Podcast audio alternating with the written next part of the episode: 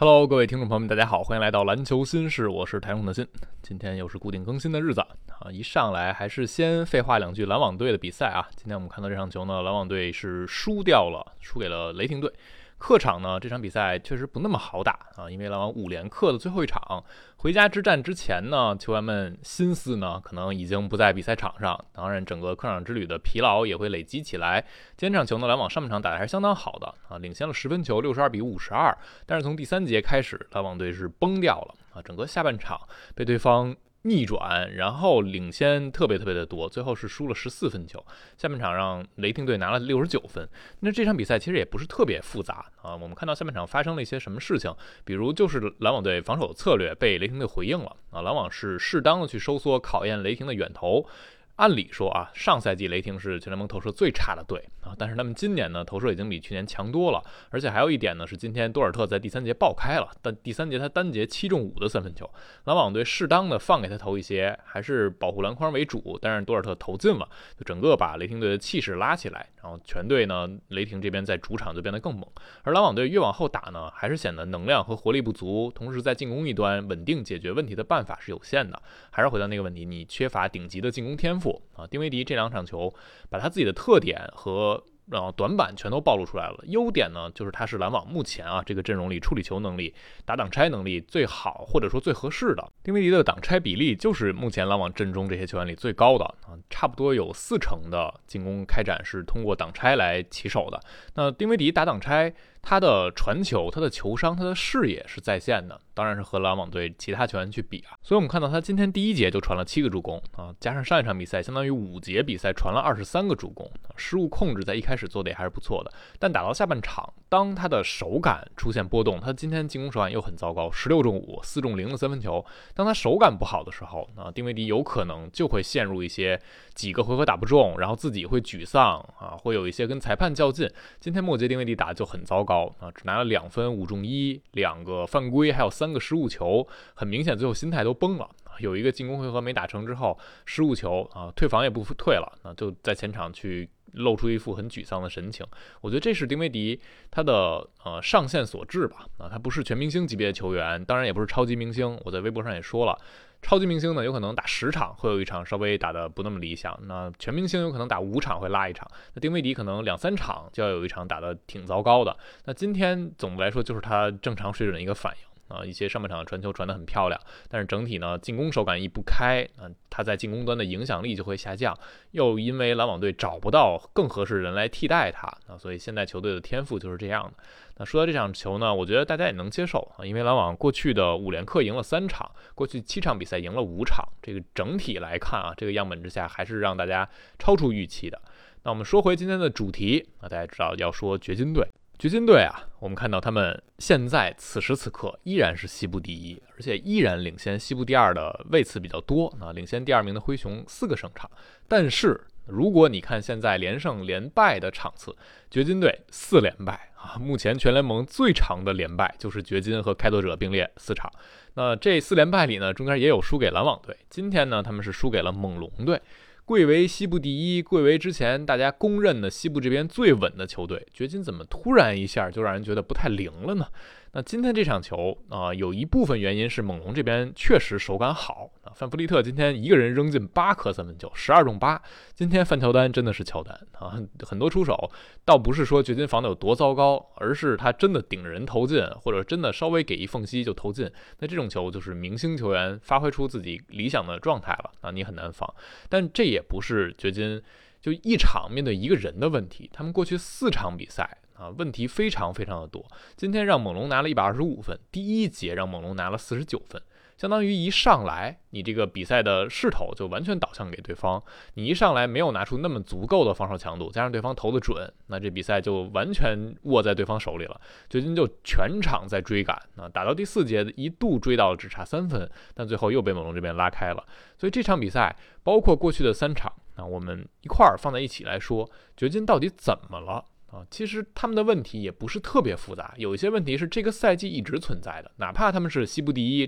表现非常好的时候也存在。有一些问题呢是最近可能比较突出的。首先，第一个问题就是防守这个问题啊，其实从赛季初就存在，只不过某一段时间掘金会做的稍微好一点啊，比如说在今年二月份左右有一段时间，掘金的防守在那个区间里，可能十几场、二十几场区间里能达到联盟前十啊，这个是他们让更多人被看好他们的一个原因。但是在更大样本之下啊，在他们的阵容构成之下，掘金队的防守短板还是挺明显的。过去这四连败哈，他们的防守烂到什么地步？百回合要丢一百二十五点二分，这是过去四场区间全联盟垫底的。而且这四场球，他们对手的两分命中率百分之五十二点二，同期联盟第五；三分命中率百分之三十八点二，同期是中游。当然这个样本比较小啊，但是在小样本之下，两分球、三分球让对方命中率都非常高，这就说明掘金这个防守啊。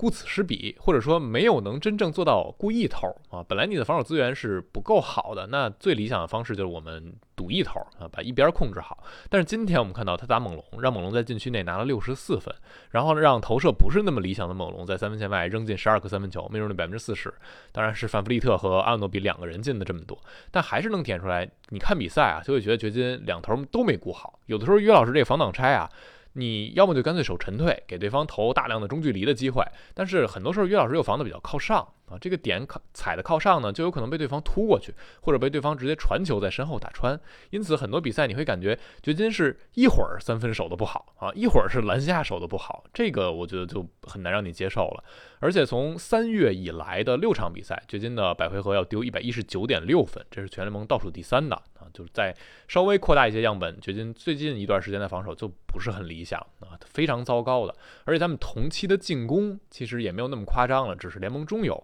你的投射可能还是挺准的，但是你的防守是垫底，而你的进攻整体是中游，那就没有办法在战绩上给你带来正面的帮助。整个球队在最近就是输的多，赢的少。那这是防守啊，是第一点的啊。如果我们再往大了说，可能约老师本身防守是有缺陷的，他作为一个大体型中锋，这个位置就会被针对，而他本身的防守又不像其他的大体型中锋，比如恩比德的防守就会比约基好很多。然后再一点呢，是像啊贾马尔穆雷、迈克尔波特都是容易被。呃，对方的进攻去针对的，尤其是小波特那场打篮网的比赛。其实，当于老师也在场上的时候，篮网很多时候是点到小波特去打的，很多时候是从他这个点去突破他，或者去杀伤他。我相信这也是那场比赛，虽然小波特投的很准，但是马龙对他使用也是有限的一个原因。那好的地方，就可能到了季后赛真正要劲儿的时候，迈克尔马龙教练就需要把他们场上阵容的防守弱点缩小，比如你甚至啊。考虑是不是贾马尔·穆雷和小波特在某些时段都可以不上，这样你能摆出一个在防守端，嗯，整个效果会更好的一个阵容。当然，这也需要他们后续去思考啊。那这是防守端的问题。那第二个问题，最近输的多，是因为贾马尔·穆雷状态很糟糕啊。如果你在防守一端不是大锁，进攻一端又打不出之前那样的表现，那穆雷就是给你带来负面的影响。我们看到这四连败期间啊，约基奇的数据是这样的。二十九点五分，十二点八篮板，九点三助攻，四点三失误，命中率百分之五十九点二，三分四十一点二，罚球七十五。可以说，除了失误略多一点点，其他的数据就没有任何可以去指责的部分了。但是啊，这说明什么问题？说明约老师啊是掘金的基本盘。约老师打得好啊。可能在很多时候不会特别影响这个球队的胜负，因为甭管掘金赢还是输，岳老师都是稳定的好。那其他的球员就需要做很多事情，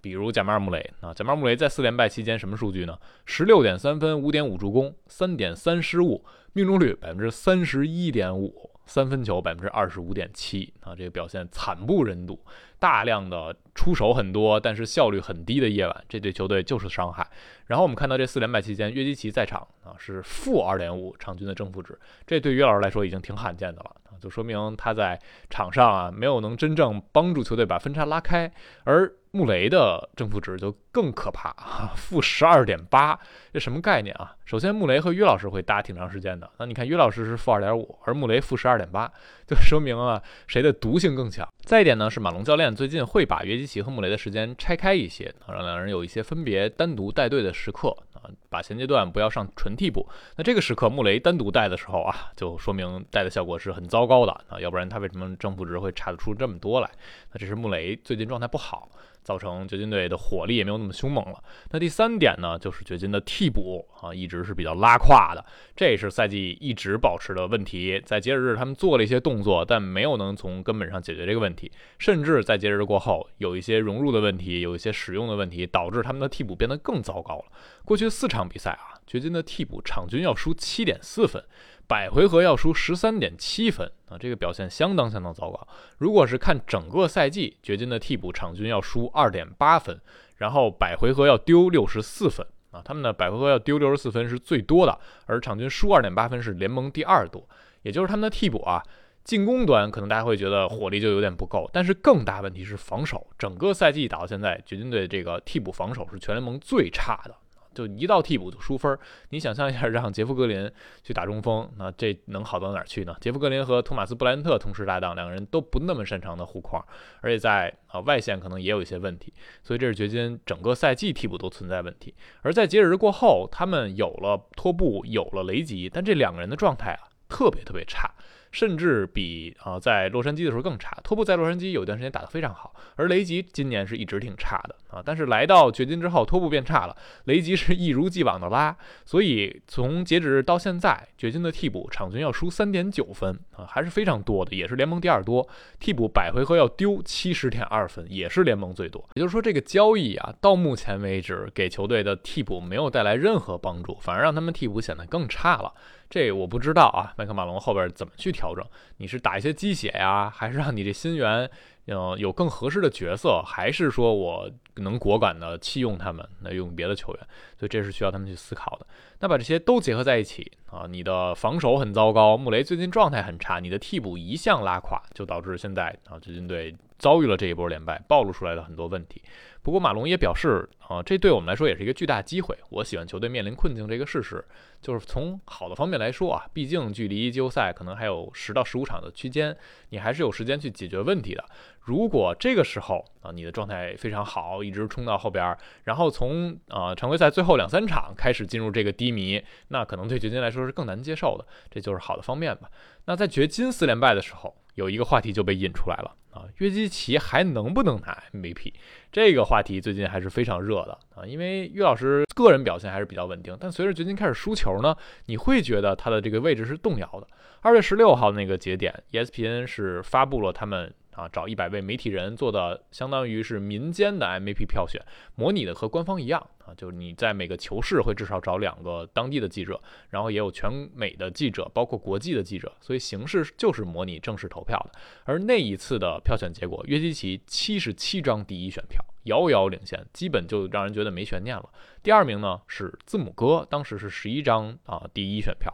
第三名是恩比德六张第一选票。那在那个节点，大家就觉得可能只剩赛季的少部分的后半段的比赛，而掘金的领跑的战绩优势也还比较明显。你会觉得他们啊，约基奇三连 MVP 在望了，要成为历史上继伯德之后的又一个三连 MVP 的球员。但是在全明星之后，那我们看到的是掘金这边出现了一些动荡，而费城七六人在一路猛冲，恩比德在一路猛冲。现在感觉啊，恩比德真的是已经追到了约基奇屁股后边，甚至有些人觉得约老师。已经被反超了。我们看全明星后啊，费城打了几场好球，他们赢了骑士，赢了雄鹿，赢灰熊，然后输给凯尔特人那场是惜败。恩比德那场比赛是四十加十。全明星之后到现在呢，恩比德场均要拿三十五分，是一个继续往上冲的这样的一个态势。所以看到他和约基奇之间的这个差距真的是已经比较小了。首先战绩上，今天掘金输掉之后，那费城七六人是反超了掘金队。虽然掘金还是西部第一，费城只是东部第三，但是东部前三名现在正好就是联盟前三名啊，所以战绩所谓的优势，约基奇已经没有了。而有一个呃，可能站在约基奇这一边的呢，是本赛季啊，恩比德不打的比赛，七六人也有九胜四负啊，而约老师不打的呢，掘金就只只有三胜五负了啊，这是岳老师这边小的一点优势。那第二点呢，就比数据嘛啊，传统数据，约基奇场均二十四点七分，十一点九篮板，十助攻，几乎是场均三双，现在助攻应该没到啊，我没记错的话，会差。零点几这样的样子，而还有一点二抢断，零点七盖帽，真实命中率七十点一。恩比德呢是三十三点四分，十篮板，四点一助攻，一点六盖帽，一点一抢断，真实命中率六十四点八。啊，很明显，啊，恩比德是得分更多，但是约老师在其他方面做的比较多，而在防守一端是恩比德数据更漂亮，效率呢，约老师会稍微好一些。但恩比德他产量这个事情也还是值得更多称赞的，因为你会觉得，嗯，能拿二十五分，能高效拿二十五分，拿二十七分、二十八分，和你真正能拿到三十三四分，这个还是。不太一样的，不能直接线性的去对比。恩比德这个数据呢，他就成为了四十八年来场均得分最高的三十加十的球员，这也还是挺了不起的啊！如果你能通过个人解决问题，那这个事情就嗯，我们可以去想一下啊。比如于老师，我很高效的自己百分之七十真实命中率，我拿二十六分，那我可能比如一场比赛需要拿五十分的时候，那剩下的二十四分需要队友队友去解决。那队友表现不那么理想的夜晚。他们拿二十四分，可能效率就很低，那这个对球队造成的是伤害。而恩比德呢，比如我拿三十三分，虽然我的效率和约老师那个效率比低一点，但是呢，我多拿的那些分数，如果我匀给队友去拿，队友的效率会低，那就等于